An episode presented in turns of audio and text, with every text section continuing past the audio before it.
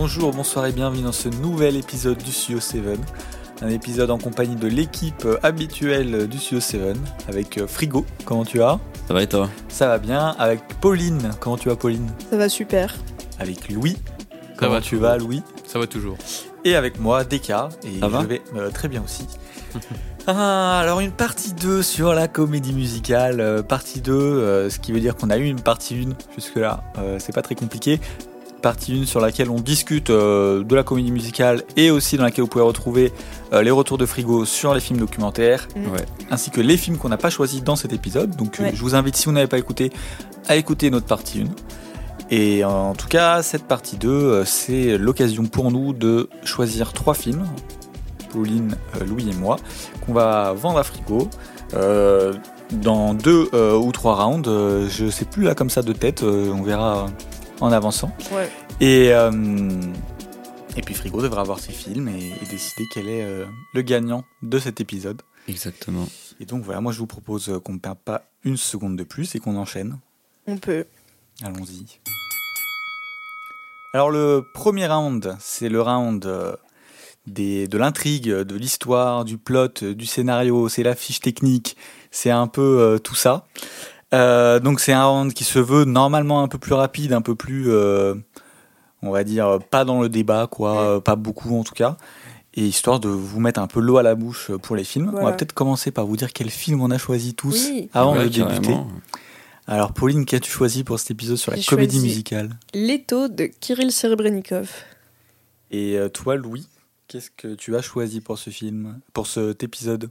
J'ai choisi All That Jazz de Bob Fosse. Et moi, j'ai choisi Little Shop of Horrors de Frank Oz. Donc euh, voilà, Pauline, tu peux commencer à, à nous parler de ton film. Ouais. Alors, euh, L'étau, c'est un film russe. Euh, donc on en revient à la Russie, euh, je crois, depuis le premier épisode euh, qui n'a pas dû être euh, réabordé depuis Via. Je crois pas, non. ouais. Mais euh, on est sur un pan totalement différent, euh, puisque c'est un film récent qui date de 2018, euh, qui est en noir et blanc. Oh. Film récent en noir et blanc. Oh. Euh, et donc, je vais faire un petit peu le, le résumé, et puis après, je dirai vite fait deux, trois anecdotes sur Kirill Serebrennikov, parce que c'est une personnalité euh, dans le cinéma russe euh, qui a euh, une, une place importante à la fois dans la, la vie culturelle russe et dans ce qu'il représente. Donc, Leto, en fait, c'est une adaptation euh, de l'autobiographie de Natalia Naumenko, euh, qui était la femme de Mike Naumenko, lui-même euh, chanteur d'un groupe qui s'appelle Zoopark, qui était un groupe de rock underground des années 80, russe. Et du coup, dans son autobiographie, elle raconte notamment la rencontre avec Victor Tsoy, euh, qui était plus jeune, donc euh, quand ils se sont rencontrés, il était, il était pas encore euh, vraiment dans la musique, mais plus tard, il est devenu chanteur d'un groupe qui s'appelle Kino. Et Kino et Zoopark, c'est un peu les deux groupes emblématiques de la culture underground du début des années 80 en Russie. Donc voilà, ça suit la rencontre euh, entre euh, Victor Tsoy et Mike euh, Naumenko. Comment euh, Naumenko va un peu être le mentor de Tsoy dans une Russie qui ne va pas très bien. Et où eux, c'est vraiment de la contre-culture, le voilà l'underground, des trucs. Enfin voilà, ils sont dans un mouvement qui est arrivé un petit peu plus tard que dans les autres pays, on va dire la Russie, euh, bon, je vais pas me lancer dans la politique russe, mais euh, euh, c'est compliqué. Et en parallèle, ça suit la construction d'une salle de concert à Leningrad qui s'appelle le Rock Club.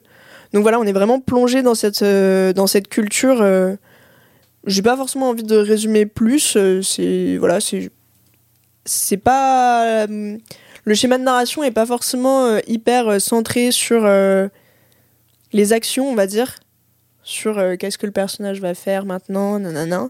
C'est plus un truc un peu flottant dans cette ambiance, ce milieu euh, underground euh, en Russie. Voilà. Et du coup, je voulais dire le petit mot sur Serebrennikov.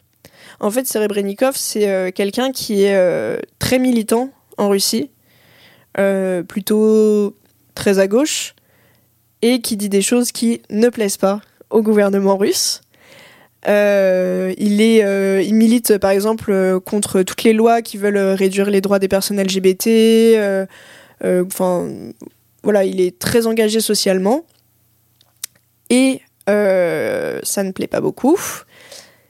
J'ai une question. Ouais. Peut-être que tu sais pas, mais du coup, ce film se passe pendant la période soviétique, j'imagine. C'est années 80, début des années 80. Ouais, donc ouais. Ouais. C'est jusqu'en 91, donc. euh, Ouais. ouais.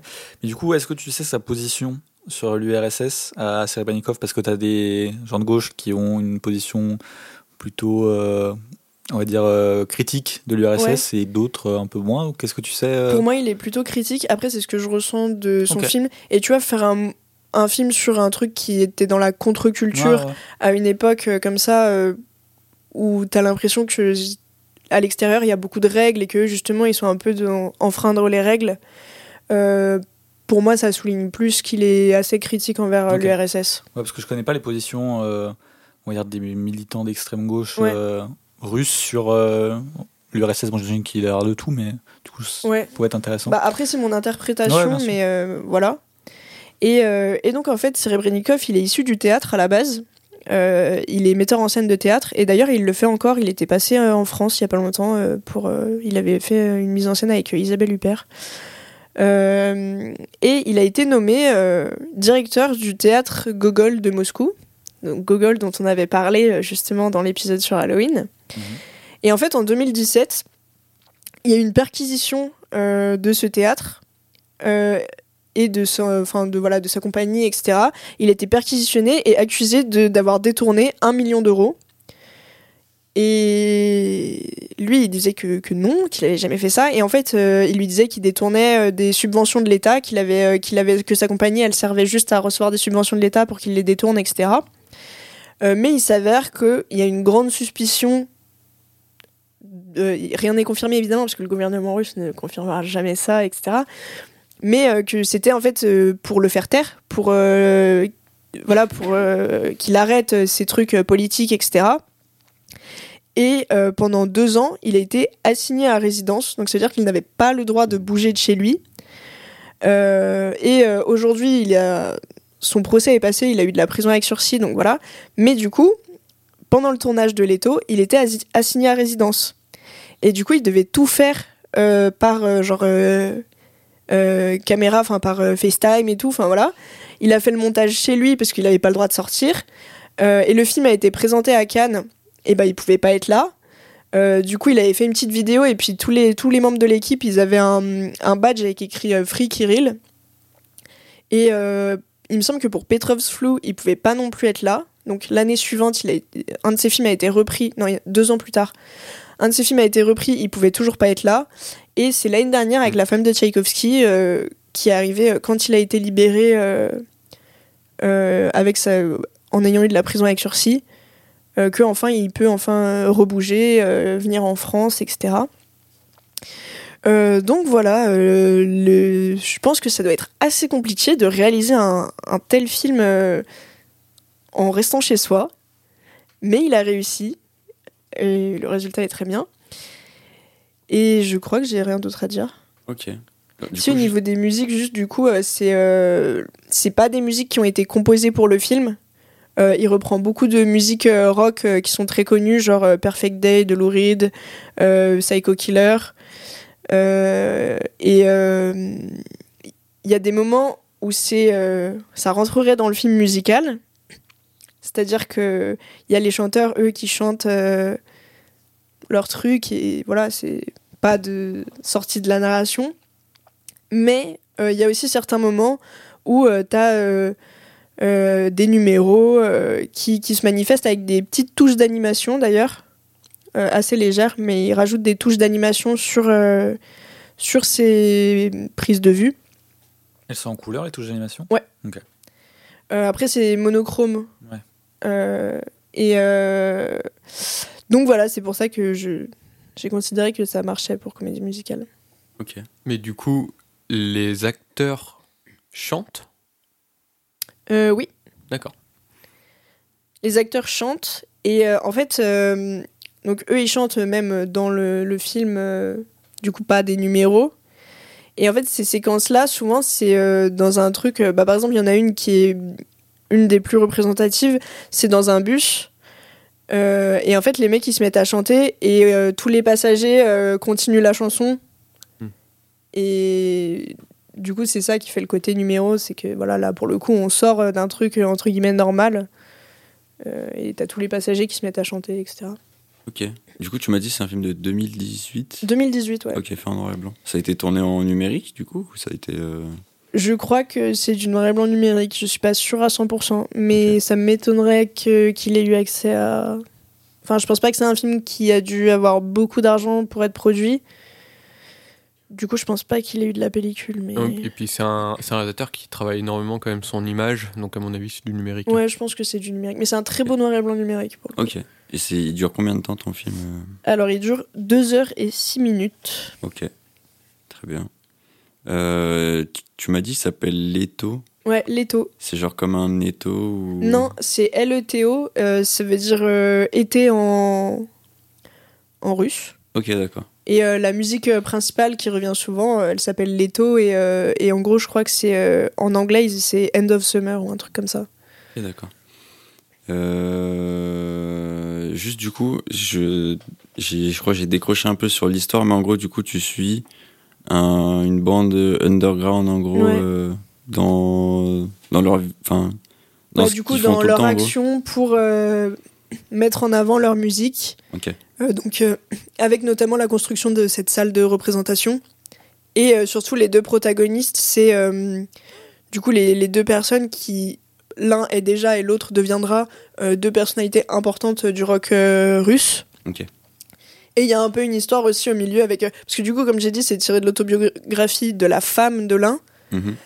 euh, mais qui elle aussi était devenue très proche de l'autre. Euh, on voit un peu cette histoire au milieu. Après, il y a certains euh, musiciens russes qui, quand ils ont vu le film, ont dit que c'était n'importe quoi et que ça se passait pas du tout comme ça à cette époque. euh, que, que voilà que ça représentait pas très bien la culture underground et tout et en même temps c'est basé sur une autobiographie d'une femme qui a vécu ça et, et qui, qui était dedans et qui relate son expérience donc euh, peut-être qu'elle l'a pas perçu comme euh, comme d'autres mais Ouais, mais voilà Ou peut-être que le réalisateur a pris énormément de liberté, même par rapport à l'autobiographie, non? Je sais pas. Euh, je sais pas non plus. Je, je crois que c'est oui, c'est assez. euh, Enfin, en gros, il s'en est basé pour l'histoire, mais après, il, raconte des choses Ouais. autour. euh. Ok. Et euh, il est retrouvable quelque part ce film? Il est sur Universiné Ok. en location. Et du coup, tu le mettrais euh, combien en accessibilité franchement, je partirais sur un bon 8. Ah ouais? Ça se suit vraiment bien. Euh, Peut-être 7, 7 ou 8. Ok. Voilà. Et est-ce que vous l'avez vu du coup euh, Vous avez pas eu le temps? Non, j'ai non, pas- j'ai pas j'ai pas eu le temps et c'est un film que je veux voir depuis un petit moment quand même. Ok. Et vous, Ouais. euh, vous avez des questions du coup ou- Non, pas, pas sur cette partie. Ok. Non, moi j'attends de voir, de, de voir le film pour voir si c'est vraiment une comédie musicale quand même. Hmm.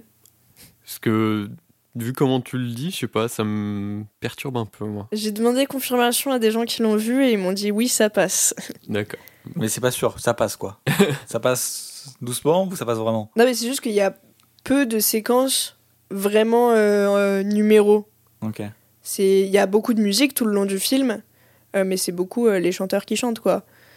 Euh, donc euh, c'était un peu mon questionnement, mais il y a quand même ce truc où euh, tu sors euh, des carcans de, du scénario, euh, t'as des trucs avec des, des figurants qui interviennent, etc. Pour moi ça c'est euh, beaucoup dans la comédie musicale, tu vois les passants qui vont se mettre à être dans le truc alors que euh, ils ont rien à voir avec l'histoire. Ouais. Donc c'est pour ça que je considérais que ça, ça marchait. Ok. Ok. Bah, je pense qu'on peut passer à Louis. Carrément. ouais.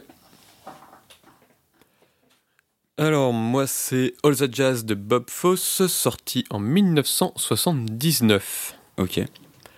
L'histoire, c'est euh, l'histoire de Joe Gideon, qui est un chorégraphe et metteur en scène, qui va préparer sa prochaine comédie musicale.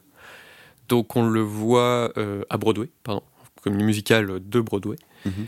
On le voit donc euh, faire les castings, faire les répétitions et tout.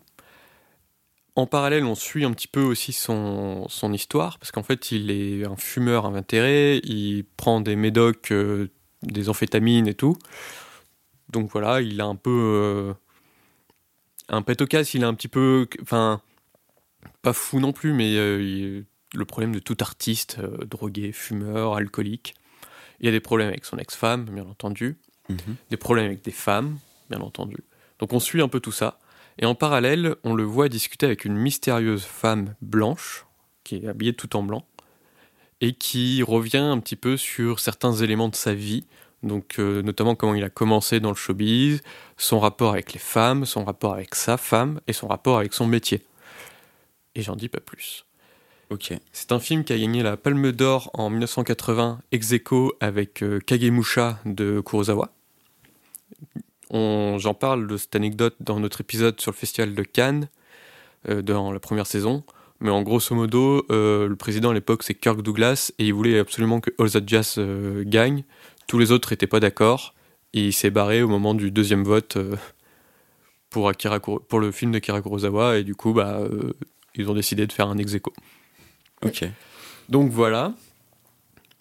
Euh, c'est un film qui est qu'on pourrait prendre un petit peu comme une sorte euh, d'autobiographie de, du, metteur en scène Bob Fosse, parce que Bob Fosse est un, était un immense euh, chorégraphe et metteur en scène de comédie musicale, euh, tant euh, à Broadway qu'en film. Il a fait un film qui s'appelle euh, Chicago, je crois Ah, si, qui a eu un Oscar. et qui a eu voilà qui a eu un Oscar et d'ailleurs cette année d'un Oscar Bob Fosse reçoit aussi un Tony Awards pour une comédie musicale à Broadway et ce qui fait un des rares euh, une des rares personnes à recevoir plein de récompenses la même année pour deux choses différentes Je crois pas que c'est lui Chicago.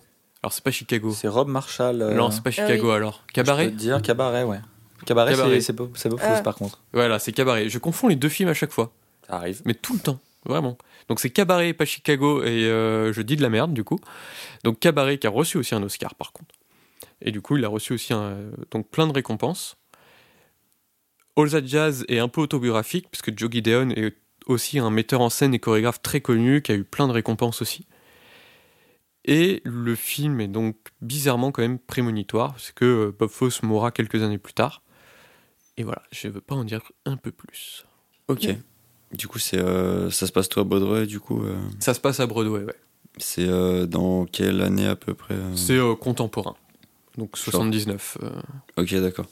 on est à la fin des années 70, euh, début des années 80.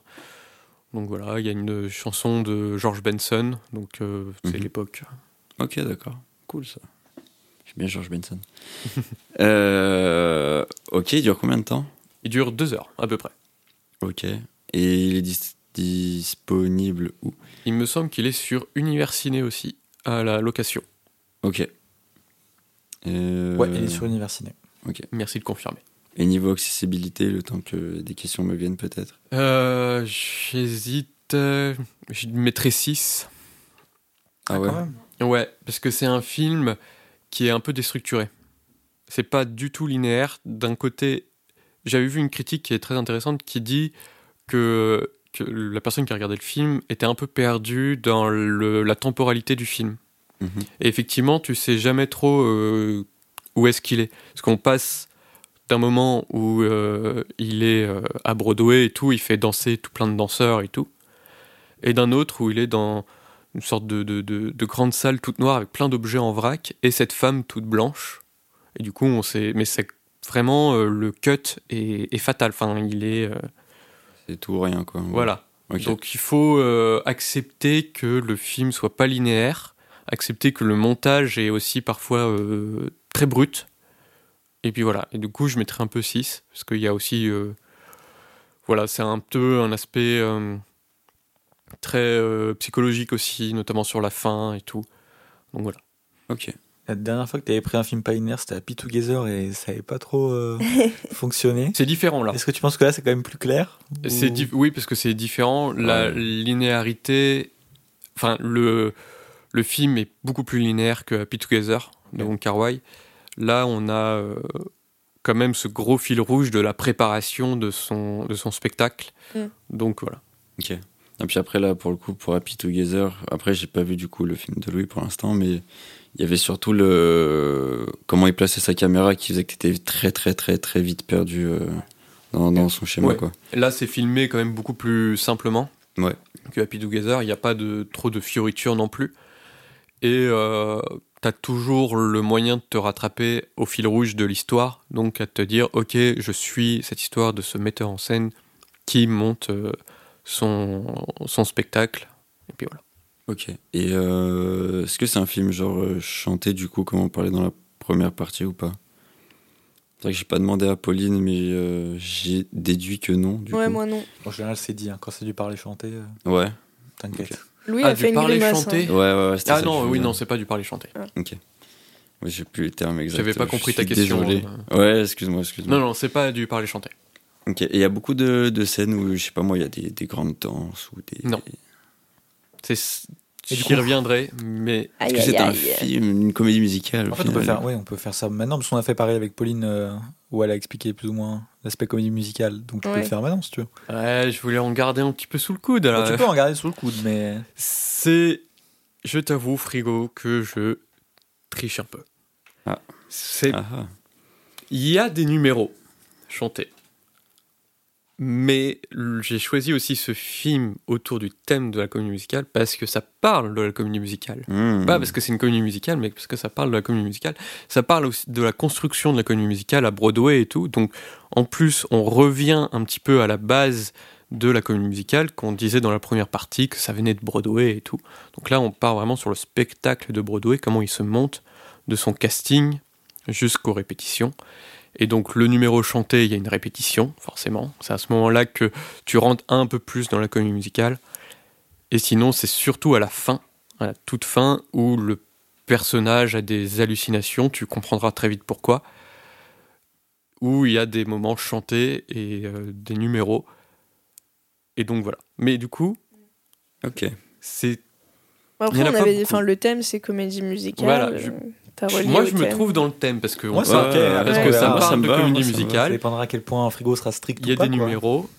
Et en plus, je suis content d'avoir choisi ce film quand même, parce que je sais que t'étais pas très fan des comédies musicales et que ça chante. Et bah là, tu seras servi. Ça chante pas énormément, donc tant mieux. Quand même pas mal. hein. Ouais, carrément. Par du contre, coup, ça je suis chante, content. hein, ça chante. Et il y a des numéros. Puis Frigo aime bien Et le puis jazz. Ah oui, Et ouais, en plus, euh, il y a Aïe aïe aïe. le- la musique qui est un peu euh, style groovy euh, quand ça chante et tout. Il Sinon- gratte des points. là. Ouais. Sinon, tout le reste, c'est des musiques euh, d'autres artistes. Donc, je t'ai cité euh, George Mhm. Benson. Au début du film, c'est euh, voilà, c'est du George Benson et tout. Ok. Et, euh, et voilà, je vais en garder encore un peu sous le coude. Pour, Ouais, ouais, ouais. Mais pour du coup, je suis content parce que on avait eu ce, ce débat sur euh, comment ça s'appelle sur euh, inspiré d'histoires vraies. Oui, si Oui. à quel point on doit. Être Et du coup, je suis content parce que c'est le, le premier choix entre guillemets audacieux, tu vois. À ce point-là où c'est genre, euh, Mm. bah, le mec à un moment dans le film il regarde une comédie musicale, tu vois. Mm. En soi, tu peux le Mm, lier au thème du coup. Donc, euh, je suis content. On verra. Ouais, on verra. non, c'est un bon Ouais. choix. Mais juste, euh, je suis désolée, je vais faire une parenthèse. Je me suis rendu compte qu'on n'a pas parlé de Rocky Horror Picture Show. Mais tu sais qu'en plus, je voulais. Oui. oui. Et euh, je trouve ça gravissime parce que c'est quand même genre une des comédies musicales les plus connues du Et monde, les plus cultes, ouais. les ouais. plus cultes. Bah, on est Ouais, ouais, trop. c'est tout. Au bout Et d'un moment. qui, Je crois qu'il n'y a pas d'autre mot. qui a le record du nombre d'ex- euh, de- D'exploitation en salle depuis sa sortie. Il qu'il est... est encore exploité en salle depuis Eh sa oui. sortie. Il passe tous les vendredis et samedis au Studio Galland à Paris avec des, Les un Queen. des performances euh, de drag queen et de gens qui performent le film dans la salle en même temps qu'il est diffusé. Ok. Et aux États-Unis, il passe encore énormément aussi euh, Ouais, dans ouais. des cinémas un peu underground. Et ça du coup, c'est juste une parenthèse. Je me suis dit, c'est la vrai. honte si on en parle à aucun moment, tu vois, parce que moi, je- enfin, Si. j'aime bien en plus euh, Rocky Horror Picture. Show. Mais d'ailleurs, pour préparer l'épisode, j'ai failli le regarder. J'ai vu trois minutes. Je me suis dit, c'est quand même un film que j'ai envie de découvrir justement dans une condition, Ah, mais euh, dans un vrai spectacle, Moi, un j'ai vrai envie truc. de quoi. Tu sais de le que- revoir au cinéma. pour anecdote, euh, une des fois, où- une des dernières fois où j'étais à Paris, on était là avec des potes, on fait oh venez, on va au Studio Galland, on est vendredi soir, trop cool et tout. Et on arrive, on se pointe, et là les mecs ils font euh, vous avez vos places Et on dit bah non, tu vois, genre on va au cinéma normal. Et en fait, il faut réserver plusieurs jours en avance parce que le film passe deux fois par semaine quand même, et c'est complet à chaque fois. Là, c'est vraiment un événement. Ouais. Comme Ouais, genre ouais. les trucs Moulin Rouge, etc. Où les Puis c'est gens, des trucs euh, qui sont faits par des touristes justement qui viennent à Paris. C'est genre ah on va au Studio Galland et, euh, et du coup c'est complet à chaque fois. Donc si vous voulez aller le voir à Paris au Studio Galland, pensez à réserver votre place. Et sinon, il est Ah, sur je sais. Disney+. le film. Oui, c'est vrai. C'est là-dessus que j'avais Mm. regardé les trois premières minutes. Ah oui. Euh, en fait, j'ai vu le générique avec la bouche. euh, Ah j'ai oui. vu ça. Et après, j'ai fait non, j'ai pas envie de le voir dans, dans des conditions. Ouais. euh. C'est une, de mes, c'est une de mes comédies musicales préférées. Ouais, c'est un truc de ouf ce film. C'est comédie musicale rock complètement. Bah alors là, pour le coup, ça chante tout le long. T'as ouais. les numéros qui s'enchaînent toutes les deux secondes, mais c'est. Et euh, c'est un ovni, hein. Putain, ouais, pour le coup. C'est un euh, truc de fou. Bah écoutez, tellement connu que je le connais pas. Pas euh, Euh, pas ah ouais du tout. Euh, mais je te propose d'enchaîner. Ouais, désolé. t'avais tout dit, Non, euh, tranquille, Louis, tranquille. Euh, oui, j'avais tout dit pour revenir à All That Jazz. Euh, tout, tout, tout, je perds mes trucs, mais normalement, je crois que j'ai tout dit sur ce film. Mhm. Donc voilà. Ok, à moi. Donc, euh, bah, je vais parler de- d'une vraie comédie musicale, ça change. Euh, The Little Shop of Horrors de Frank Oz qui est sorti en 1986. Ouais. Donnez-moi le point parce que je suis dans le thème. Et donc, euh, euh, alors, c'est un film qui est basé sur une comédie musicale. Euh, alors, j'ai pas compris si c'était de off-Broadway ou off-off-Broadway? En gros, t'as des films qui passent à la salle de Broadway, genre vraiment à Broadway.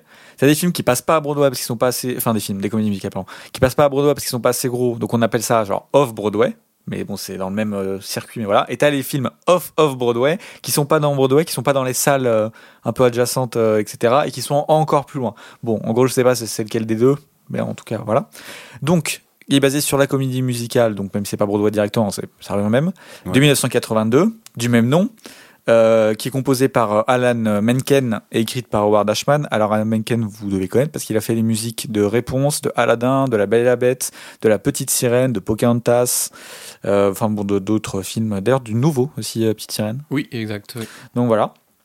Et donc cette comédie musicale, elle est elle-même une adaptation d'un film de 1960 du même nom aussi de Roger Corman.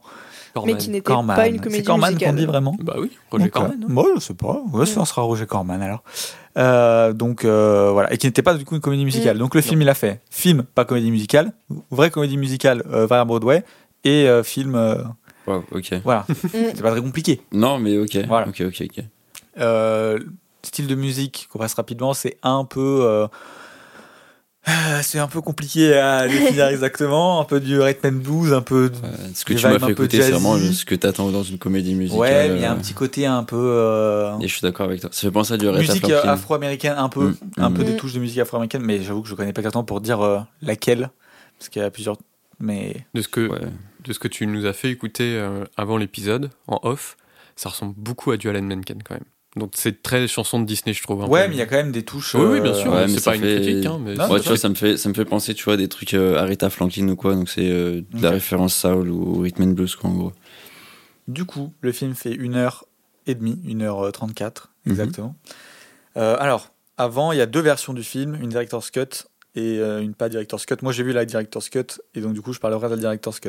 Est-ce qu'elle est plus longue que l'autre je, ou- je sais pas le j'ai pas le, le temps exact. Ok. mais en tout cas euh, ça change pas mal. En fait ça change toute la fin Bah, je me doute, du coup. que ça dépend t'as les director's cut qui changent pas toute la fin Oui, hein. mais ça peut changer quand même beaucoup de perceptions dans le film. Bah là, ça change beaucoup. Ok. Ça change vraiment, euh, vraiment toute la fin.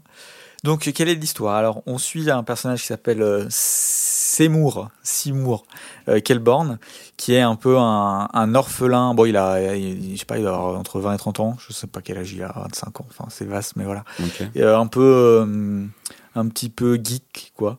Et qui, euh, qui Ça se travaille. passe euh, à quelle année? Ah bah, ça doit être euh, dans les années 80, années 86. Il y a un peu une vibe euh, à la West Side Story en vrai. Qu'on est un Mm. peu dans un. Dans, on est dans la. euh, comment ça s'appelle? Dans les quartiers de Skid Row. Alors je sais pas si c'est des vrais quartiers ou si c'est pour le film. Et du genre coup. de la banlieue. Ouais, et du coup, ouais, il y a un peu euh, aspect banlieue, West Side Story, euh, même dans certains. euh, Certains, hum, certaines séquences, etc. T'as vraiment l'impression d'être dans, euh, dans la banlieue de, de West Side Story un peu quoi. Euh, donc voilà, et euh, lui il travaille euh, chez un fleuriste. Euh, alors j'ai une qui, alors, en fait en y pensant je me suis dit comment on appelle le lieu du fleuriste? C'est Un fleuriste. Il n'y a pas de, parce Non, ouais, un coiffeur, on- a un salon de coiffure, il n'y a pas de. C'est Non, un fleuriste. Fleuriste. En général, tu dis que tu vas chez le fleuriste chercher des fleurs. Bah, il travaille euh, bah, du coup chez un fleuriste. Euh, et euh, ça marche pas du tout. Genre, le- le- Les gens, ils veulent pas de fleurs. Non, non, non, ça marche pas. Sauf que lui, voilà, il cherche un petit peu à créer des nouvelles fleurs. En tout cas, il est intéressé par les, vraiment par les fleurs et par les plantes. Et euh, celle un petit peu spéciale. Et un jour, il tombe euh, sur une, euh, une plante un peu bizarre Mhm. et qu'il achète. Et euh, en fait, cette plante, elle est, euh, très très spécial. Cannabis? Non. Ouais. Non, je peux pas, je peux pas t'en dire trop. Mais du coup, euh, le, il bosse avec du coup son patron qui est qui est un peu qui demande beaucoup. Enfin, c'est un peu un patron, euh, voilà quoi.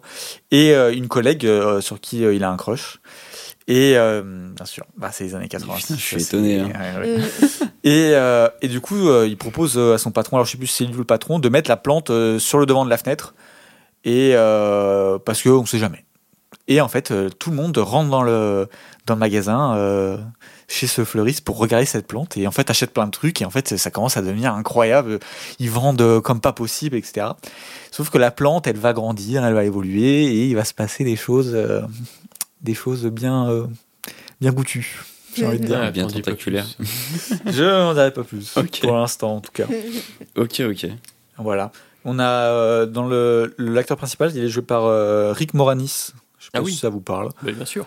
Voilà, qui est un, un petit peu connu quand même. À euh. l'époque, bah, il a fait, il jouait dans SOS Fantôme, dans Chérie, j'ai rétréci les gosses, Ouais, il a fait beaucoup de. dans La folle histoire de l'espace, et il a arrêté l'acting pour se consacrer à sa vie de famille, pour élever ses enfants, Ok. notamment. Et C'est vrai que quand je l'ai vu, je me suis dit, mais sa tête, elle me parle vraiment. Ouais. J'arrivais pas à situer de, de où. Parce que, en fait, j'ai regardé, il n'y a pas beaucoup de films. Enfin, je crois qu'il n'y avait pas de film dans lequel il a joué que j'avais vu. Mais. Euh, non T'as pas eu? non, D'accord. non, non. Donc, non, euh, tu vois, j'étais en mode, bah, sa tête est. c'est vraiment, il fait penser aux années ouais. 80. euh, Oui, c'était un- euh, c'était vraiment un, un des acteurs euh, phares des années 80, quoi. Mais c'était pas aussi un humoriste? Et c'était, oui, je crois qu'il a fait du stand-up aussi. Ouais, ok. Donc voilà, euh, est-ce que tu as d'autres questions? Il est disponible quelque part, peut-être? Sur l'univers ciné Oh, c'est marrant, tous vos films sont Mais il faut le sponsor universiné là. Alors- sponsor quand même. Alors attends, du coup j'ai juste une question là, euh, même si vous me l'avez déjà dit, mais ils sont tous disponibles qu'à la location Oui. ou euh, ok, oui, oui. ok, ok. Euh, il est accessible de ouf ou?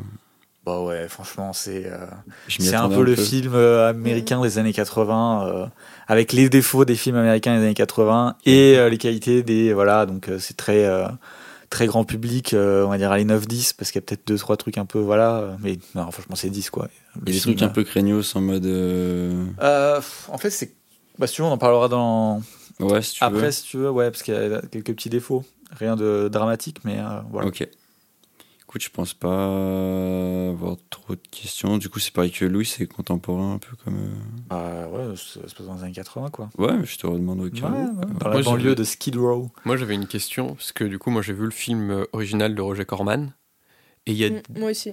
et toi aussi, et il y a des personnages extravagants, mais genre vraiment extravagants. Où il y a, par exemple, dans celui de Roger Corman, il y a un mec, il vient acheter des fleurs pour les manger. Juste. Est-ce qu'il y a ce genre de ça. personnage un peu extravagant euh, Bah, t'as des personnages ex- extravagants parce que t'as du coup le, le petit ami par exemple de, de la femme euh, qui travaille avec lui euh, qui est euh, un dentiste complètement sadique euh, Il est le dentiste, ok, ouais. ouais ouais et donc il y a, il y a une scène qui est très connue où juste euh, il va au boulot et t'as la musique bon euh, ne vous inquiétez pas c'est pas du, du grand spoil mais du coup euh, on voit que c'est un grand sadique et il prend juste du plaisir à torturer les gens euh. C'est inspiré d'une histoire vraie, non En plus, non? Oh non je crois pas hein. Parce qu'il y avait une histoire là, il y a pas longtemps d'un dentiste. un peu ah oui ça me parle ouais. Pour l'anecdote, euh, dans le premier film, euh, le, un patient qui va chez le dentiste, euh, ce dentiste sadique, c'est un des tout premiers rôles de Jack Nicholson. Et bah, il a, je crois qu'il a failli rejouer euh, dans ce film-là, mais à la fin, Ah. c'est euh, Bill Murray, je crois, Ok. Oh. qui, qui joue ce, ce rôle-là, ouais. Et euh, non, et enfin, après, t'as même le personnage, bah, alors, bon, ouais, je peux dire, mais par exemple, le, le personnage de la, de la femme avec qui il travaille, euh, il lui donne une voix euh, nasillarde, euh, mais vraiment, et je trouve que je comprends pas le- ce choix. C'est Ah, que du coup, voix- ça la rend un peu euh, insupportable par sa Mm. voix. Le personnage est pas spécialement insupportable, franchement, il est plutôt, euh, plutôt cool. Euh, euh, bah, c'est, euh, elle est donc avec son, son petit ami qui lui est un, euh, c'est un motard en cuir, euh, dentiste sadique. Enfin vraiment, c'est le loupard, tu vois. Euh, non, mais du coup, il est, il est, il est violent. Enfin, c'est vraiment, il est maltraitant, euh, voilà. Et donc du coup, bah elle, elle subit ça et tu sens qu'elle est un peu compliquée parce que c'est- elle est un peu dans cette situation d'emprise, etc. Mais du coup, le personnage est plutôt quand même cool. Mais il y a vraiment ce truc de lui donner une voix euh, ultra aiguë, ultra euh, et ça la presque de ça- on a l'impression que ça la rend euh, enfin qu'il y a une volonté de la rendre un peu euh, tu sais un peu cliché euh, parce qu'en plus elle a euh, la débile, quoi, du coup. bah, il y a un peu ouais t'as l'impression parce qu'elle est très maquillée elle a un petit carré euh, blond et elle a euh, une, une, une grosse poitrine avec un énorme décolleté qui est toujours bien, bien bien en avant et tout. Et tu te dis, oh putain, mais c'est dommage, tu vois. Après, le personnage est quand même intéressant et bah voilà, il a, enfin, je veux dire, il a le droit d'être comme ça, tu vois. Mais je comprends pas pourquoi cette voix. Moi, c'est surtout l'aspect de la voix plus que, que le reste qui je comprends pas le pourquoi euh, ce choix parce que même des fois quand elle chante elle garde cette voix mais des fois tu sens que bah elle sort de cette voix et elle chante bien et c'est un peu spécial quoi je, c'est peut-être euh, c'est peut-être un clin d'œil justement au premier film parce où, y cette voix aussi. où effectivement la femme enfin la fille a une voix très nasillarde et très aiguë aussi et en fait euh, pour moi c'est un peu un truc très humour Jerry Lewis truc des années 50 60 où quand il voulait faire un personnage drôle. Après, c'est l'humour de l'époque, tu vois. Moi, aujourd'hui, ça me fait pas vraiment rire, mais. Euh, où il voulait faire un personnage, euh, par exemple, euh, moche. bah, ils lui mettent des lunettes, des grandes dents et une voix pourrie, quoi. Ok, je vois, Et du coup, c'est peut-être un peu l'héritage de ce personnage qui, effectivement, est un peu comme ça dans. Ah ouais, mais tu vois, après, c'est vraiment dans l'aspect qu'ils veulent donner ce côté un peu. Euh... Limbo. Euh, ouais, alors que le personnage est, très. Enfin, franchement, est intéressant et cool, tu vois. Donc, je trouve c'est un petit peu. Ouais, bon. Ok. Euh, du coup, c'est un petit peu cliché, mal fait, mais bon. C'est le seul truc vraiment euh, que j'aurais à. J'aurais vraiment une grosse retenue, tu vois. Le reste, voilà. Non, ça va. D'ailleurs, ça vient de me, vous venez de me, de me faire euh, venir une question. Euh, Est-ce qu'il y a des peut-être des problèmes euh, dans certaines parties chantées de lip sync?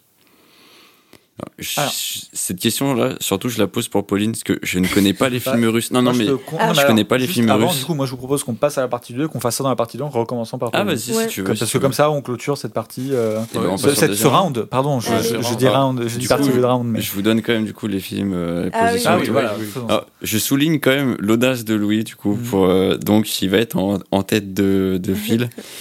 Et euh, lequel me parle le plus, je saurais pas trop, ouais.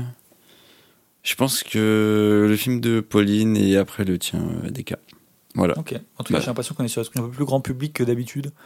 Un peu plus euh, kiff, quoi. Ouais. Enfin, je sais pas ce que vous en pensez, mais. Est-ce que la comédie musicale n'est pas un peu vouée à être du grand public, on va dire Un peu. Peut-être. Peut-être. Mhm. Mm. On passe au deuxième round Allez, let's go. Allons-y. Eh ben, Pauline, euh, tu peux répondre à la question de frigo Alors, est-ce qu'il y a des problèmes de lip sync? Dans mes souvenirs, non. Parce mhm. que déjà, comme j'ai dit, il y a beaucoup de scènes où c'est eux qui chantent, etc. Donc, euh, où évidemment, ça a dû être redoublé derrière, mais mm, il n'y a pas le côté euh, grand numéro, ça va plutôt être des voix douces. Donc, je pense que c'est plus simple à, à, redoubler que quand euh, ils, ils, doivent jouer un truc où c'est ultra grandiose, mais où tu peux, tu peux pas faire cette voix-là en jouant dans la, dans la vraie vie. et où du coup, ça peut être bizarre. Donc dans mes souvenirs, non, il n'y a pas de problème de lip sync. Après, ça me permet de venir sur un truc que je voulais dire, préciser, qui peut ne pas plaire ou plaire, je ne sais pas. Mais en gros, euh, comme j'ai dit, il y a beaucoup de, musique euh, rock euh, qui, qui, ont été reprises et qui, ne, qui n'étaient pas écrites pour le film. Et à un moment, il y a une séquence où ils chantent The Passenger de Iggy Pop et où du coup bah, bah, c'est la fameuse séquence du bus où euh, chaque euh, passager se met à reprendre un bout, un bout de phrase un par un, etc.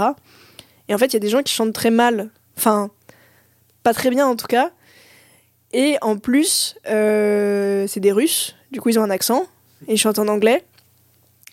Et en fait ça crée un côté ultra décalé parce que surtout si c'est une musique que tu connais, enfin The Passenger Ziggy Pop c'est quand même assez connu, moi je connaissais la musique avant de voir le film. Et où du coup l'instrumental commence exactement pareil, tu t'attends à avoir la voix de Iggy Pop qui arrive, et là t'as des Russes qui chantent de manière un peu chelou, avec leur accent et tout. C'est assez déstabilisant. Mais de mon côté, je trouve que ça apporte un charme de fou euh, à la scène. Et euh, ça me permet de d'élargir ça à tout le film euh, pour poursuivre mon argumentaire. C'est qu'en fait, le film a un charme de fou et il transpire la liberté. Et en fait, je trouve ça ouf euh, d'avoir fait un film aussi libre euh, pour un mec qui était contraint de rester chez lui. En même temps, peut-être que je me dis, bah, c'était un exutoire pour lui. Euh, mais du coup, ça se ressent de fou. Il y a un côté assez mélancolique parfois. Parce que du coup, ils sont dans une situation difficile où leur, leur culture, elle n'est pas du tout majoritaire et, et voilà, ils, ils vivent un peu tous ensemble en mode taudis et tout, enfin, un peu au jour le jour. Et en même temps, moi, c'est un film qui m'a rendue trop heureuse. Genre, quand je l'ai vu, j'étais trop contente. Euh, et j'étais, quand j'étais en train de le découvrir, je l'ai découvert un peu plus tard que sa sortie euh, et beaucoup de monde en, parlait déjà, donc j'étais hyper curieuse. Mais en fait, quand je l'ai découvert, au fur et à mesure du film, je me disais putain, je suis en train de regarder un truc trop bien, de faire une trop belle découverte. Et du coup, ça m'a, enfin, ça m'a rendu toute euh, excitée à la fin en mode trop bien. J'étais trop contente d'avoir vu ce film. Et c'est tout ça que dégage le film. En fait, c'est t'as envie de de sortir sur la plage avec tes potes, de voilà, de d'écouter de la musique, de de faire la révolution. enfin, il, a vraiment une il dégage vraiment une vibe hyper positive malgré euh, tout ce qui l'entoure, toutes les contraintes, etc. Est-ce qu'il y a un côté un peu une, vibe à la Good Morning England? J'ai pas vu ah, Good Morning England. Bah, Mais euh, dans ce que je sais du film, euh, je dirais que oui. Ok. Ouais, ça c'est typiquement le genre de film qui pourrait me plaire. Ce truc, euh, bah il y a un peu un côté bande de potes, même s'il y a quand même des protagonistes sur lesquels on s'attarde plus, mais ils sont tout le temps en, groupe, en bande, ils font, voilà, c'est très communautaire. Un film choral du coup. Non. Ah, je connais ce terme maintenant. je flex. On pourra faire un épisode film choral peut-être un jour. Ah ouais mais, euh, mais oui, du coup, il y, a vraiment ce côté de bande, d'énergie positive en fait. Et du coup, la, bah, la fameuse séquence du bus dont je parle depuis quatre fois, euh, c'est pour moi, elle est reflet de ça, de ce truc communicatif en fait. Du coup, c'est les deux mecs qui se mettent à. Enfin, deux des protagonistes qui se mettent à chanter dans le bus. Et puis d'un coup, bah, t'as un passager qui se met à répondre en chantant la phrase d'après, et puis celui d'après, et puis celui d'après. Et ils sont tous contents dans le bus, ils chantent. Et pour moi, c'est vraiment, c'est vraiment ça le film. C'est un truc communicatif euh, qui, qui, te donne envie d'être avec eux. Après, comme j'ai dit, le noir et blanc est sublime, euh, vraiment hyper travaillé. Euh, je suis pas tout le temps très fan des noirs et blancs récents, et, et même parfois je questionne leur pertinence. Ici, il fonctionne très bien avec l'ambiance, avec le fait que ce soit un film qui se passe dans le passé. Bon, même si dans les années 80, on avait déjà la couleur, mais. Et puis, je sais pas, moi, j'associe la Russie à quelque chose de très froid et. Euh, tu vois, du coup, noir et blanc, ça me semble presque instinctif. Alors qu'en soi, euh, bah, dans les années 80, ils avaient la couleur, mais. Euh, mais je pense que même lui, tu vois, il. En fait, je pense que sa take politique dans le film. Ça se passe dans les années 80, mais en fait, il dit aussi des choses de son époque actuelle vu qu'il est ultra euh, anti-gouvernement russe, ultra militant, il se sert de ses œuvres pour euh, aussi dénoncer des choses. Et après, euh, Kirill Serebrennikov, c'est un grand adepte des plans séquences. il maîtrise ça extrêmement bien. Et à tel point que je trouve que sur ses derniers films, donc qui sont sortis après Leto, il est presque tombé dans la caricature. Ah Genre, euh, je fais des immenses plans séquences, euh, regardez, c'est le moment, ça y est, vous attendiez ça, euh, c'est mon plan séquence, tu vois. Surtout là, la femme de Tchaïkovski. Bah oui. La séquence de fin de la mm. femme de Tchaïkovski, je la trouve presque grotesque. mais là, du coup, c'était à la période où c'était pas encore. ça va, il était pas encore dans l'excès. Et du coup, la mise en scène est ultra fluide. Il se balade vraiment dans des endroits où il y a plein de monde, il doit y avoir une super gestion de, de la figuration. Euh, t'es vraiment immergé dans ce euh, Leningrad des années 80. Euh, voilà, je crois que j'ai pas grand chose à rajouter.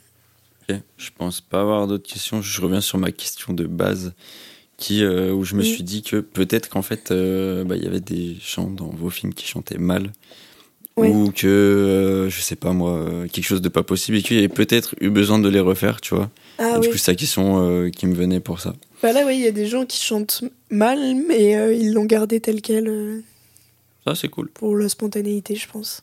Ça me fait penser euh, à la scène finale de la saison 1 de Skin, de la ah, série Skins, où justement ils chantent tous du Cat Stevens, et il y a même des gens, enfin, genre, il y a un chauffeur de bus qui reprend une phrase, il chante très très mal.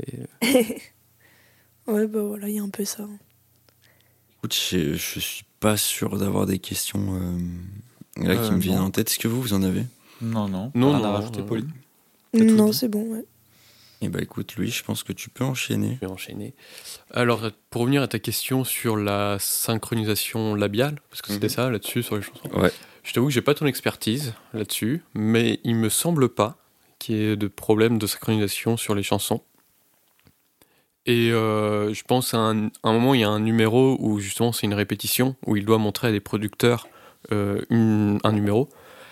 Et euh, je, me pose la question si c'est pas des, des, des, vrais chanteurs et danseurs de Broadway justement, et qu'il alors je pense pas qu'il ait enregistré en direct le son parce que c'est impossible, enfin c'est très très dur. Je pense, ouais. Mais je pense que du coup c'est vraiment eux qui chantent et qui dansent en même temps, enfin, et du coup la synchro est assez bien faite. Mhm. Donc euh, non, je pense pas qu'il y ait de problème euh, à ce niveau-là.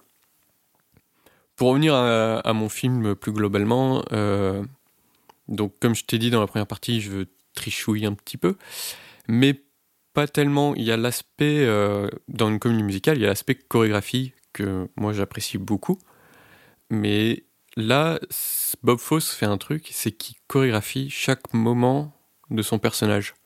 Il y a une scène qui revient souvent, c'est sa morning routine euh, sur du Bach ou du Beethoven, je crois. Et euh, le montage fait en sorte que c'est une chorégraphie, en fait. Genre, c'est. En fait, lui ne danse pas, mais le montage, c'est d'abord tel plan, ensuite celui-là, ensuite. Et en fait, ça fait quelque chose de très carré, mais aussi de très chorégraphié. Et on retrouve un petit peu cet aspect-là de montage-chorégraphie dans certains numéros, notamment le numéro de fin, où je trouve que la... le cut est super bien fait à certains moments et tout, et qui montre une manière de, de, de chorégraphier le numéro sans avoir de danse. Et du coup, est-ce que ce serait pas genre plus un, un film clip, on va dire? Non, parce que ça reste des numéros quand même. Ouais, mais tu vois, de, ce que tu me dis, tu vois, j'ai l'impression, j'ai l'impression que tu me décris un clip où. Il y a euh, bah, effectivement l'aspect clip dans le sens où c'est rythmé en fait, tu vois, mhm. c'est en montage rythmique. Mais euh, je trouve pas que ça fasse clip. Pour le coup, parce que clip, euh, dans le clip, le, le, chanteur parfois ne chante pas, mais on entend quand même sa voix et tout. C'est dans des clips, t'es pas tout le temps obligé de chanter. Hein. Ouais, mais là, du coup, il chante dans, dans son numéro, il chante, tu vois, il a son micro à la main, il chante et tout il fait sa petite chorégraphie, enfin, je parle, il fait juste un petit tour sur lui-même. Et t'as le montage à côté qui, lui, danse vraiment. Et du coup, je trouve ça super intéressant parce que Bob Fosse, comme je t'ai dit dans le premier round, c'est un chorégraphe. Et je trouve ça super intéressant de voir comment un chorégraphe de Broadway met en scène un film. Et du coup, c'est super intéressant parce qu'il met en scène son film au final, comme il mettrait en scène sa comédie musicale. Ok. Et là, je suis encore un peu plus dans le thème, du coup. Parce qu'il met en scène un film sur une comédie musicale en mettant en scène comme une comédie musicale, mais finalement avec très peu de moments musicaux. C'est vrai, c'est vrai, c'est vrai, c'est vrai. Voilà. C'est hyper intéressant de voir euh, comment. Enfin, j'ai pas vu le film, mais euh, comment il a pu se servir d'éléments du cinéma euh, pour au-delà de juste les numéros, euh, retranscrire mm. dans. Enfin, moi, le travail du montage, c'est un truc qui me passionne pas mal. Et, euh, je, je, trouve que le montage fonctionne vachement bien dans, dans ces moments de numéros. Après, dans le film, comme je t'ai dit, comme il est super cuté, mm-hmm. ça peut être parfois très bizarre. Tu passes d'une scène à une autre sans aucune transition. Et du coup, il faut le temps entre ce que tu vois et ton cerveau pour dire Ok, on a changé de scène ok, on a changé de, de lieu et de temporalité. On n'est plus dans le, on n'est plus dans le fil rouge, on est euh, dans son hallucination et tout. Et donc voilà, c'est tout. Voilà ce que je pourrais dire sur ce film. Euh, ce film contient une de mes scènes de fin préférées. Ok. Vraiment, la scène de fin, euh, je l'adore. C'est pas un film très rigolo. Mhm. C'est euh, justement, on en parlait dans la première partie, mm. c'est une tragédie musicale. Et dans le sens euh, tragédie, dans le sens grec du terme un petit peu, où tu as ce côté, euh, on va savoir comment ça va se finir en fait. Tu sais comment ça va se finir, c'est un mec qui se, qui se met mal juste parce que il fume comme pas possible, il, il, prend tout un tas de médocs et de drogues bah, ça peut ça peut que finir mal. En fait, tu, tu le sais d'avance, tu, tu, tu, le sais d'avance. Et il y a ce côté où il parle justement à cette grande dame blanche qui rappelle un petit peu certaines tragédies grecques où il parle à des sortes de, de fantômes, de mm. spectres. Donc, ouais, là, on est dans l'exemple pur de la tragédie musicale. Ok. Écoute, je pense pas avoir des questions là qui me viennent en tête. Euh... Voilà. je sais pas vous, du coup, si vous avez des questions. Bah, moi, j'ai pas une question, mais j'ai une anecdote. Ouais. Euh, en fait, euh, ce film, on l'a passé en Super Seven Club à La Rochelle premier Super Seven Club qu'on a fait là-bas.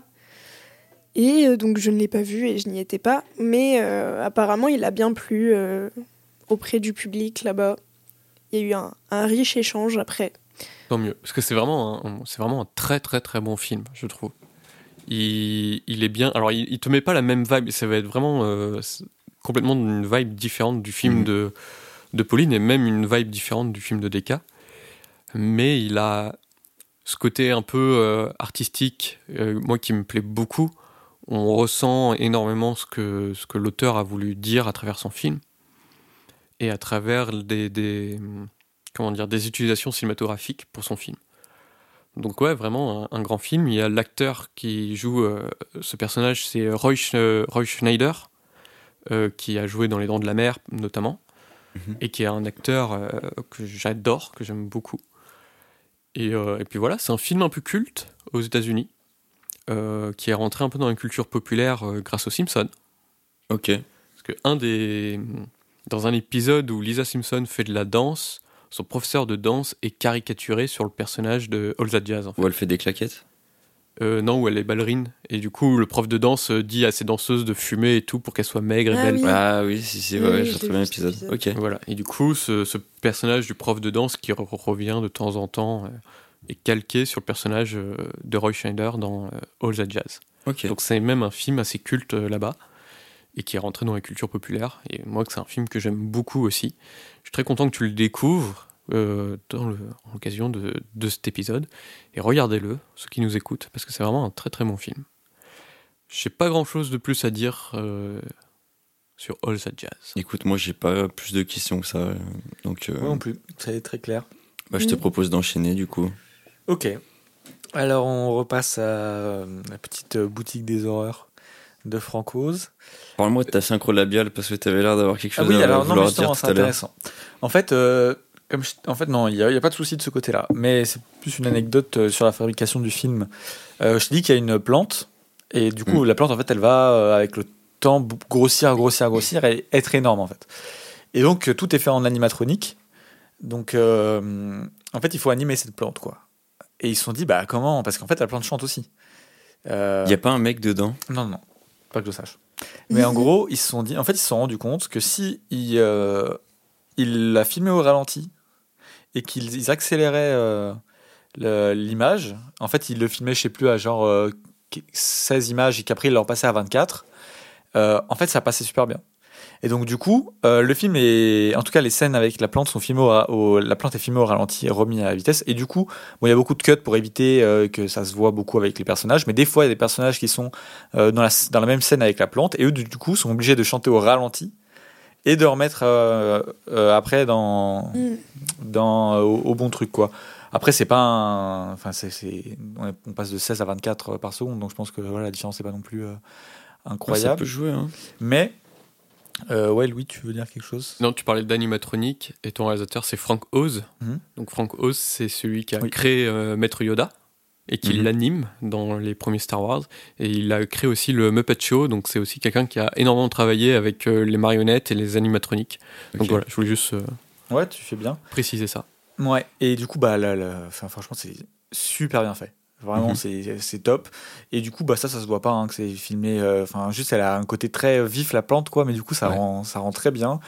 après, le film, comme je te dis, il est un peu. Il y a des trucs qui sont vraiment too much, quoi. mais du coup, c'est ultra cool à regarder.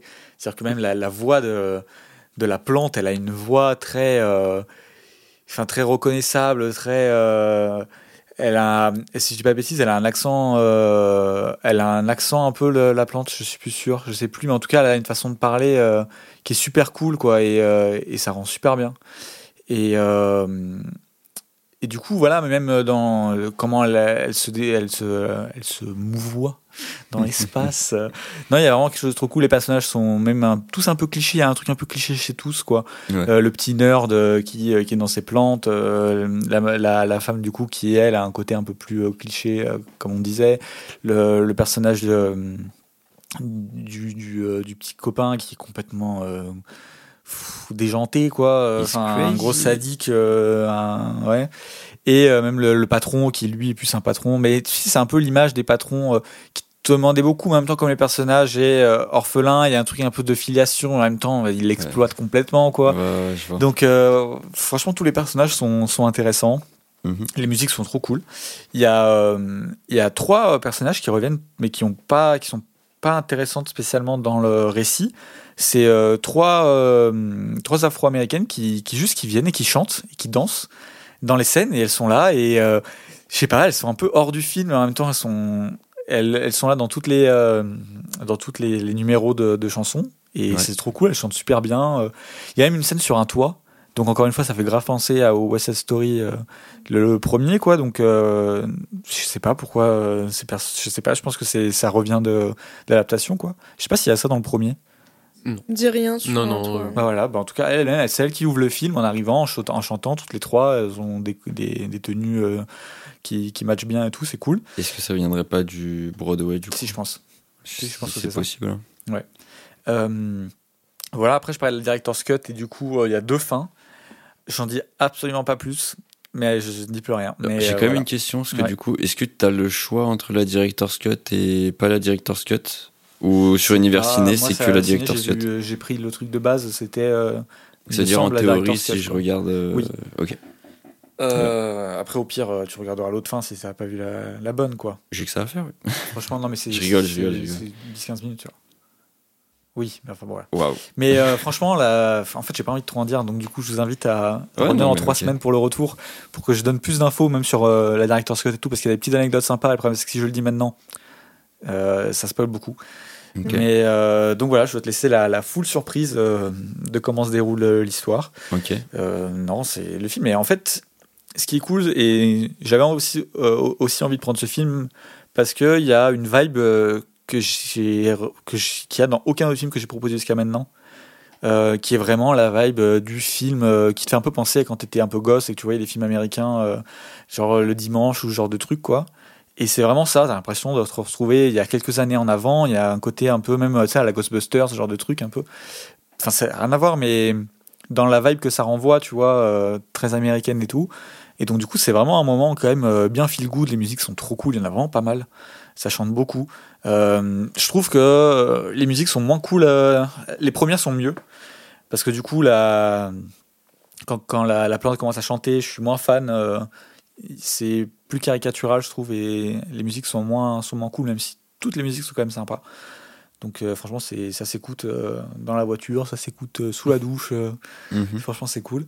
Euh, voilà, moi je vous, franchement, je vous dis, euh, regardez le film, c'est vraiment un, bon moment, quoi. C'est un bon kiff. Et tu vois, euh, j'ai regardé, je me suis dit j'allais le prendre, et puis là, ces derniers jours, je me disais, bon, en fait, est-ce que j'ai pas pris un truc un peu, un peu bof, un peu moyen et tout? Je me disais, bon, est-ce que j'aurais pas dû prendre autre chose? Et en, en, prenant quelques notes sur le film, je l'ai remis sur le côté. Et au bout de 10 minutes, j'ai fait, mais non, en fait, c'est vrai que c'était trop cool, quoi. Il y a vraiment un truc, vraiment, t'es face à un truc trop sympa. Euh, c'est vrai que je trouve qu'avec le temps, ça, le film il baisse un petit peu quoi. Ah ouais. Euh, non mais avec le temps, euh, non. Ah depuis. non justement. il est inégal, pas inégal, mais je préfère le début du film à la fin, voilà. Donc il y a de ça. Mais non, enfin franchement, moi j'ai trop aimé ce film. C'était un petit petit coup de cœur malgré les défauts, mais qui sont voilà pas non plus des défauts. Est-ce que tu dirais que c'est un comfort movie? Comme on en parlait des comédies musicales un peu euh, euh, Je peux pas trop en dire justement pour pas trop. Euh, il y a un côté, bah en fait il y a un côté comfort movie juste dans l'aspect les musiques sont trop cool, euh, ça part un peu, c'est un peu déjanté, c'est super sympa de ce côté-là. après je peux pas en dire plus. ok, ok. okay, I speak I'm in big trouble, comme dirait José Mourinho. Donc voilà. Écoute, je pense pas, je pense pas avoir de questions en plus. Hein. Je réfléchis depuis tout à l'heure, mais. Euh... Ah, si. Ah, oui. Est-ce que, euh, du coup, tu as des grandes scènes, entre guillemets, de danse? Mais quand je parle de grandes scènes, c'est genre euh, Ouais. des, des trucs super larges, en gros. Ou est-ce que, genre, est-ce que ça se passe tout, du coup, dans, dans ce petit truc de fleuriste? Non, parce que par exemple, tu as, une, une chanson qui est juste sur la ville et qui parle en fait ce que c'est de vivre à Skid Row, que vraiment c'est la pauvreté et tout. Et donc, tu as vraiment un truc dans toute la ville, tu vois les personnages de la ville, etc. Et les, les trois- ces trois femmes qui marchent et qui. Voilà. C'est pas. euh, je, de souvenir, je crois qu'il n'y a rien de vraiment grandiose, incroyable. Mais tu as quand même des scènes. euh, Un peu ouverte, Ouais. quoi. Et puis, ça, je crois que c'est considéré comme un film d'horreur un peu. Pas dans le sens horreur, euh, voilà, mais un film. euh, Il y, a, y une vibe horreur. euh, Oui, oui, oui. Ouais, c'est donc c'est une comédie musicale d'horreur. Je vois que vous me maltraitez depuis Fantôme. Non, t'auras absolument pas peur. Non, mais ça fait pas du tout peur. Non, mais je sais, Ouais, c'est vraiment dans C'est l'aspect. plus euh, le truc comme on disait les films d'Halloween. Oui, Ouais, voilà, c'est ça. je vois, je vois, je Et que, vois. bah, t'as une grande plante, euh, voilà, c'est c'est- Oui, c'est une sorte peu un peu de plante carnivore, euh, sans trop en dire, mais donc euh, c'est ce côté-là, quoi. Ok. Euh, voilà, euh, je crois que euh, j'ai tout dit. Je t'ai coupé dans un élan. Oui, si j'avais une petite anecdote. Euh, ouais. Au début, quand euh, le film allait être fait, ils avaient proposé, euh, je crois que c'était Steven Spielberg qui devait le produire et Scorsese qui devait le réaliser. Wow. Et en fait, après, il y a eu un, un procès euh, de, de je sais plus quel acteur, je sais plus d'avant. Enfin bon, je sais pas trop si, mais en gros, ça s'est pas fait finalement et c'est euh, Francos qui l'a fait. Mais il y avait ce truc de Spielberg à la production et Scorsese à la réalisation.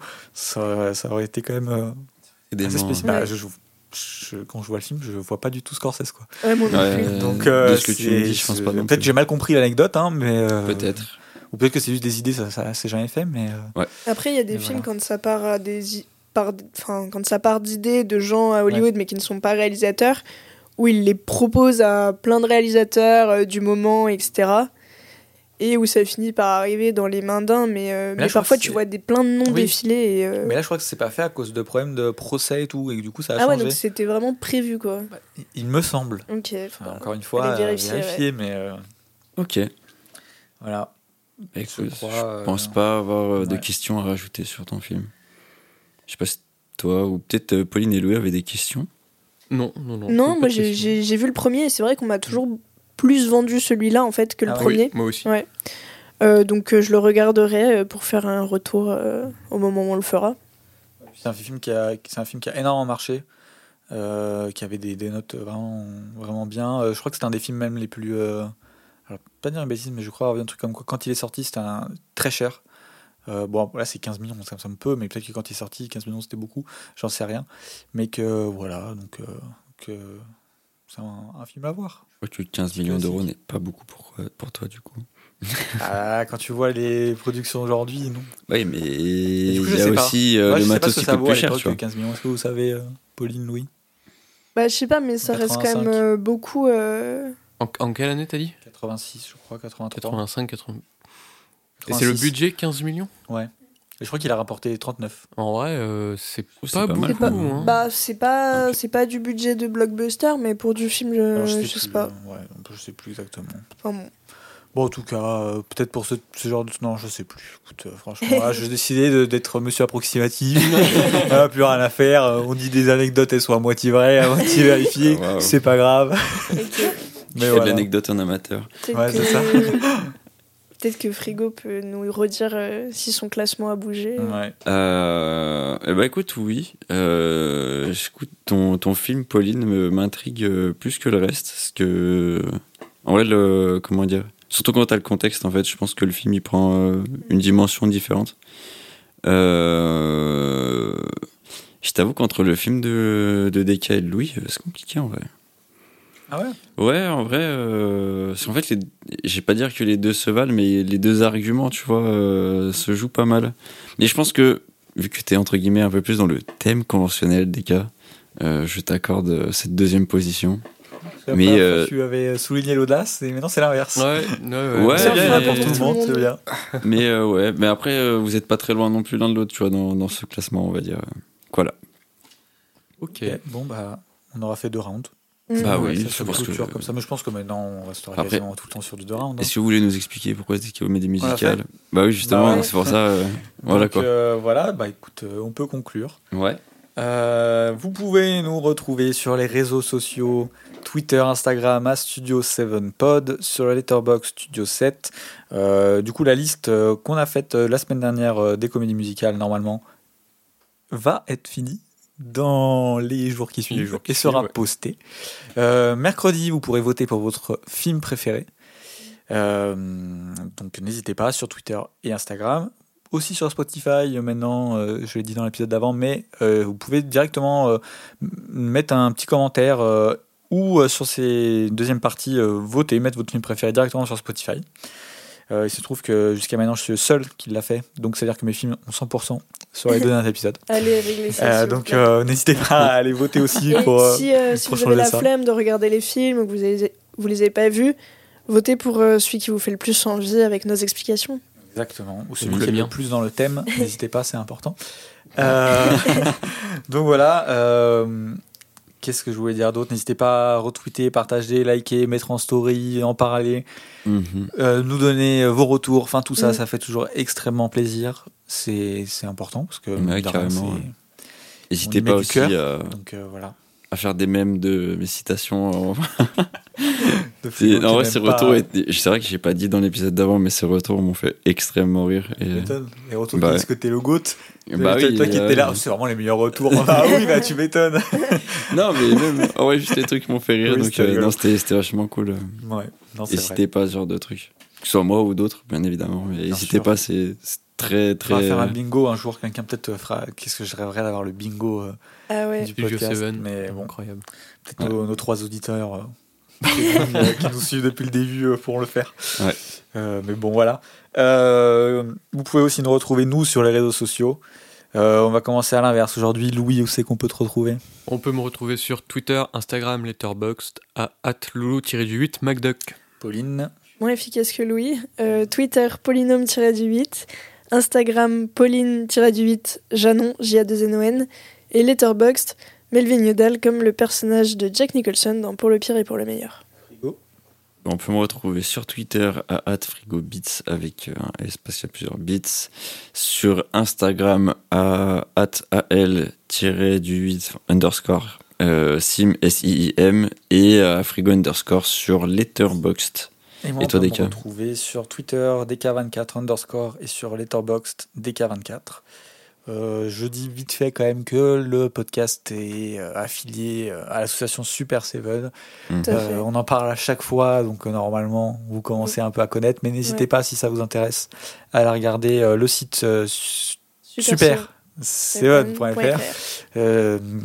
et euh, voilà, sur Twitter, euh, que vous soyez euh, aigri, vous avez Twitter, plus de 45 ans Facebook, un entrepreneur, on est sur LinkedIn. Si vous êtes un génération Gen Z, vous pouvez aller sur TikTok. Et si vous aimez bien, voilà, vous êtes normal, vous allez sur Insta. donc il y en a pour tout le monde. Et bah voilà, je crois qu'on a tout dit. Si vous voulez nous soutenir, vous pouvez adhérer à l'association, c'est 10 mm. euros et ça fait plaisir, ça nous aide énormément. Carrément. Donc voilà, on se retrouve euh, la semaine prochaine pour un euh, nouveau thème. J'ai envie de dire un thème à queue, mais j'en dirai euh, pas plus. Oh, ah oui, on donne maintenant des petits indices. Je vais décider Parce que au niveau de la sonorité, bref. Non, mais après, voilà, c'est un indice. maintenant, j'ai décidé voilà, de laisser des petits indices à la fin pour ceux qui écoutent jusqu'au bout. C'est leur petit cadeau. Eh ben, donc, à la semaine prochaine. À la semaine prochaine. Cut.